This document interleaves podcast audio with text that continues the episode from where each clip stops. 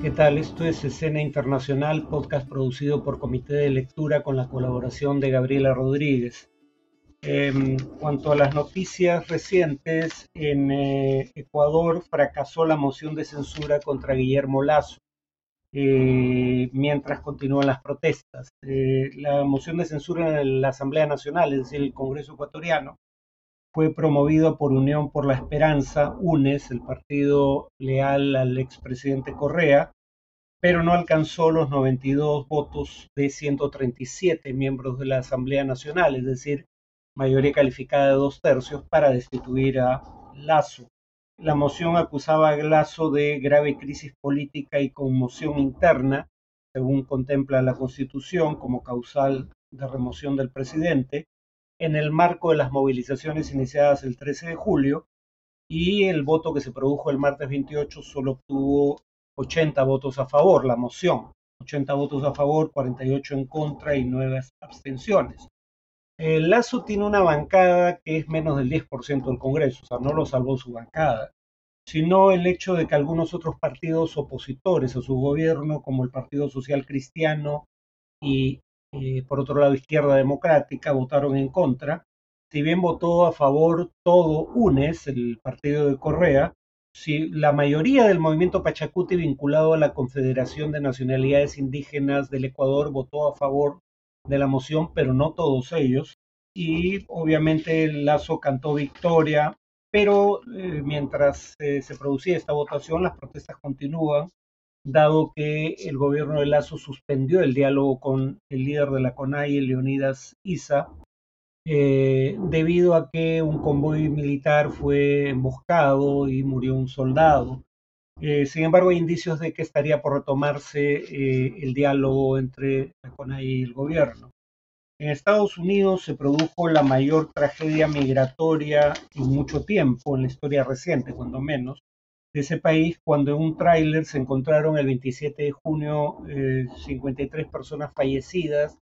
y 14 supervivientes. El tráiler fue encontrado a 250 kilómetros de la frontera con México en el estado estadounidense de Texas. 27 de los fallecidos eran mexicanos, 14 hondureños, 7 guatemaltecos, 2 salvadoreños, pero el resto de las víctimas mortales no ha podido ser identificada todavía. Eh, la policía capturó a tres involucrados, incluyendo el conductor del tráiler, que primero intentó escapar y luego fingió ser uno de los supervivientes. Eh, no había aire acondicionado o agua eh, en el vehículo y estaba ubicado en una zona donde había habido una ola de calor. Esto se produce en un contexto en el cual las cifras oficiales de Estados Unidos revelan un nuevo récord de ingresos irregulares al país de inmigrantes. En mayo eh, intentaron ingresar irregularmente 239 mil personas. Y finalmente, en Nueva York, el Tribunal Supremo del Estado revocó una decisión del Consejo Municipal que concedía el voto a inmigrantes, sea con tarjeta de residencia, la llamada Green Card, permisos de trabajo y grupos eh, que estaban acogidos a medidas de alivio provisional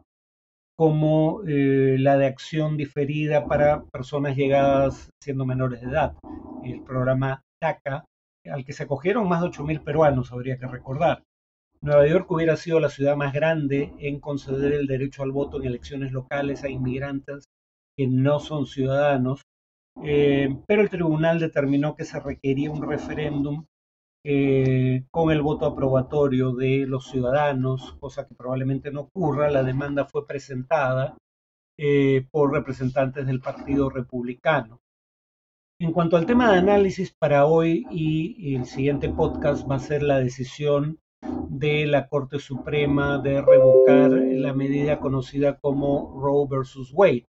eh, es decir, la medida que en 1973 convirtió en legal eh, el aborto a nivel federal, es decir, a nivel de todo el país. En el próximo podcast voy a hablar sobre las posibles implicaciones políticas de esta decisión. Hoy me voy a centrar en lo que parecen ser algunas inconsistencias en los argumentos de los conservadores estadounidenses respecto a eh, las razones por las que se oponen al aborto. Básicamente los argumentos son dos. Primero hay vida desde la concepción, el término científico sería desde la fertilización del óvulo por un espermatozoide, y que, dado que hay vida desde la concepción, el propósito de oponerse al aborto es resguardar la vida humana. Por eso eh, los eh, que se oponen al aborto en Estados Unidos se autodenominan pro-life, grupos a favor de la vida, en particular eh, grupos que afirman la santidad de la vida humana en tanto esta es concedida por Dios y los seres humanos no tenemos derecho a quitarla o a privar a nadie de la vida. Aquí hay dos problemas, ¿no? El primero es, no es cierto, como se suele creer, que eh, diversas iglesias cristianas, católicas, evangélicas o de otras denominaciones, hayan pensado siempre que hay vida humana desde la fertilización o desde la concepción, porque eh, el embriólogo eh, Carl von Baer descubrió el óvulo y su función o su papel en la fecundación recién en 1827, es decir, conocemos de cómo funciona la fecundación humana solo desde el siglo XIX. Luego entonces eh, no podía ser este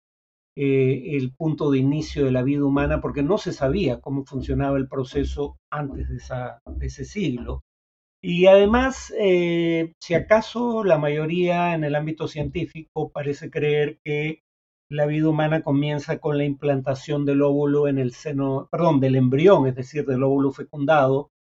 en el seno materno, eh, es decir, cuando el embrión se adhiere a, las paredes del útero. Entonces hay una primera discusión plausible sobre cuándo realmente empieza la vida humana, eh, pero en segundo lugar, eh, respecto a la idea de que el propósito es proteger la vida humana, surgen las críticas como la que plantea el ex ministro de Trabajo de Bill Clinton, Robert Reich, cuando dice quienes se oponen al aborto en defensa de la vida realmente tienen ese como propósito, ¿por qué no se oponen eh, sistemáticamente también a la pena de muerte, a la venta de armas eh, y el derecho a tenencia de armas en público sin regulación, o em, a las guerras que suelen empezar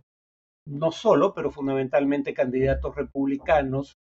porque la actitud de los eh, conservadores que se oponen al aborto no suele ser consistente en estos temas. En el tema de la pena de muerte, creo que el argumento de Reich eh, es fácilmente eh, refutable.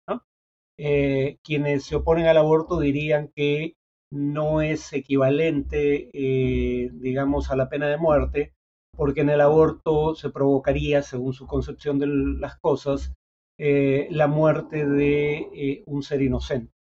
Mientras que en la pena de muerte la idea es que la pena se aplica por crímenes eh, atroces que además han sido verificados por un proceso judicial que respeta las normas del debido proceso. Entonces, en principio creo que no es incompatible estar a favor de la pena de muerte y en contra del aborto. Pero sí creo que hay mayor asidero en los otros argumentos de Wright. Eh, las armas de fuego eh, producen la muerte, sea por homicidio o por suicidio de más de 40.000 estadounidenses por año. Y los grupos conservadores contrarios al aborto, sin embargo, se oponen al tipo de regulación en materia de adquisición y tenencia de armas de fuego que podría reducir ese número de muertes. Lo mismo respecto a las guerras eh, que libre Estados Unidos, que provocan más muertes habitualmente en el rival que entre las propias tropas estadounidenses y que suelen ser apoyadas por los conservadores que se oponen al aborto. En general, eh, digamos, sí parece haber un argumento eh, sólido respecto al hecho de que eh, la posición de quienes se oponen al aborto por razones religiosas o por una afiliación política conservadora no es consistente con su actitud hacia la vida en otros temas. Por ejemplo, las consecuencias de la propia decisión de prohibir el aborto. Hay suficiente evidencia a través de comparación entre distintos estados de la Unión Americana que tienen regulaciones distintas respecto al aborto, porque eh, si bien el aborto era legal a nivel federal, las circunstancias bajo las cuales se podía practicar eran determinadas a nivel estatal, comparando estados con distinta regulación, por un lado, comparando países que han legalizado el aborto con aquellos que no lo han hecho bajo ninguna circunstancia, en particular como países de Centroamérica, El Salvador, por ejemplo, o comparando un mismo país en dos momentos en el tiempo, antes de la decisión de legalizar o prohibir el aborto y después, queda claro que eh, la consecuencia práctica de eh, prohibir el aborto no es una reducción significativa del eh, número de abortos. Luego entonces, no es una reducción significativa desde la perspectiva de quienes se oponen al aborto de muertes causadas por aborto. Y si hay un aumento en las muertes entre las mujeres gestantes eh, no solo porque el aborto en sí mismo tiene, perdón, porque mm, la gestación en sí misma implica riesgos,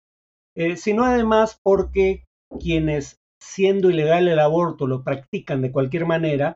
lo van a practicar en condiciones de mayor riesgo para la vida de la madre o de la mujer gestante. ¿Por qué? Porque eh, son condiciones clandestinas que no pueden ser supervisadas por las autoridades, precisamente por esa característica, o sencillamente porque las mujeres que se lo practican practican el aborto en una etapa más tardía del eh, embarazo cuando hay mayor riesgo en caso de abortar.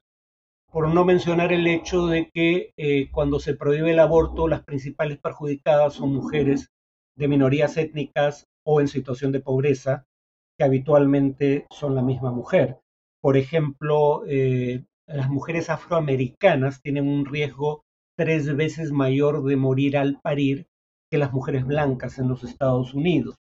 Y esto en un país que ya tiene la mayor tasa de mortalidad materna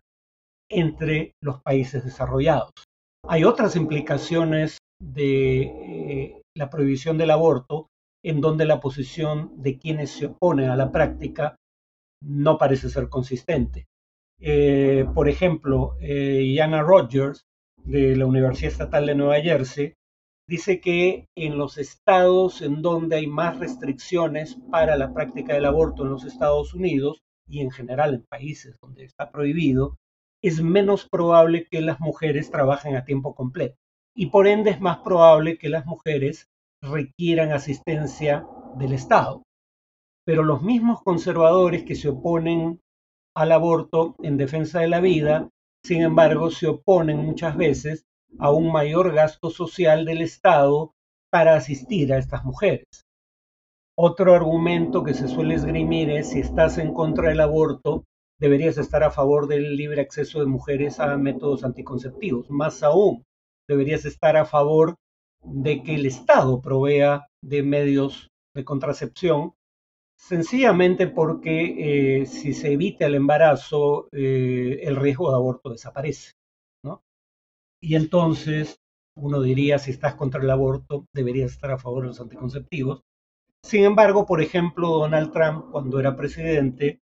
eh, estableció que las clínicas que practican abortos no podían recibir fondos federales bajo el título 10 o X que es el único programa federal de planificación familiar que además facilitaba acceso a métodos anticonceptivos. Entonces, la norma establecida por Trump de prohibir el acceso a fondos públicos del gobierno federal a cierto tipo de clínicas reducía simultáneamente el acceso de las mujeres a métodos anticonceptivos. Y además, eh, la interpretación de la decimocuarta enmienda que ha hecho eh, en más de una ocasión la actual mayoría conservadora de la Corte Suprema, según la cual no es obvio que la decimocuarta enmienda ampare un derecho a la privacidad, porque este derecho es inferido, no está mencionado explícitamente en la decimocuarta enmienda. Eh, repito, lo que para muchos o varios de los eh, miembros conservadores de la Corte Suprema implica es que, y cito aquí a Clarence Thomas, eh, uno de ellos, es que la Corte Suprema debe reconsiderar todos los precedentes de la propia Corte basados en la noción de debido proceso sustantivo, que es la noción con base en la cual se infieren ciertos derechos que no están mencionados explícitamente como el derecho a la privacidad. Eh, y uno de esos, eh, de esos derechos amparados por el derecho a la privacidad era el derecho de parejas casadas a adquirir medios anticonceptivos o métodos anticonceptivos, derecho que había sido prohibido por el estado de Connecticut y que eh, fue amparado por la Corte Suprema a raíz de la interpretación que acabo de mencionar de la decimocuarta enmienda en 1965. O sea, eh, es probable que la Corte emita nuevos fallos que, con base en una interpretación restrictiva de la enmienda constitucional mencionada, prohíba el acceso de las mujeres a métodos anticonceptivos. Además, habría que recordar que sectores conservadores en los Estados Unidos consideran eh, que ciertos métodos de contracepción como dispositivos intrauterinos o la píldora del día siguiente no son genuinamente métodos anticonceptivos, sino métodos abortivos, y que por ende deberían ser prohibidos bajo la decisión, la decisión de la Corte Suprema que ahora permite prohibir el aborto a nivel estatal. Terminaré con un dato anecdótico. El comediante estadounidense George Carlin decía que eh, si quienes se oponen al aborto fueran consecuentes, deberían eh, estar a favor de eh, el matrimonio igualitario porque nadie tiene menos abortos que las parejas del mismo sexo. Claro, esto es parte de una performance de un comediante, pero es un argumento que parece tener cierta lógica si lo que se quiere es prevenir muertes por aborto o muertes en general. Con lo cual, digamos, es difícil no concluir que lo que está en juego en realidad no es tanto la defensa de la santidad de la vida humana como y esto es la conclusión a la que llegan algunos, incluyendo el comediante antecitado, hay un interés más general de controlar cuando no reprimir la sexualidad humana y en particular la sexualidad de las mujeres. Recordemos que, aunque no estoy haciendo una conexión entre la oposición al aborto y la persecución de las presuntas brujas en el pasado en los Estados Unidos, recordemos que cuando había tal persecución contra presuntas brujas, el tema de la sexualidad era un tema fundamental. Las brujas eran consideradas mujeres hipersexuales, eh, mujeres con eh, un apetito sexual desbocado, que a su vez podían inducir en los hombres un apetito similar, suponiendo que pudieran hacer tal cosa. Pero bueno, más allá de esta referencia final que repito, no es una alusión directa a el debate actual, mi punto era únicamente que hay toda una tradición en Estados Unidos desde hace siglos en sectores conservadores de la sociedad norteamericana de controlar la sexualidad humana y la sexualidad femenina en particular y la oposición al aborto en contraposición a su actitud hacia otras situaciones en donde la vida humana está en juego parece sugerir que esto último es eh, una motivación fundamental de esos sectores. Bueno, eso es todo por hoy. Nos vemos en el siguiente podcast donde continuaremos abordando este tema.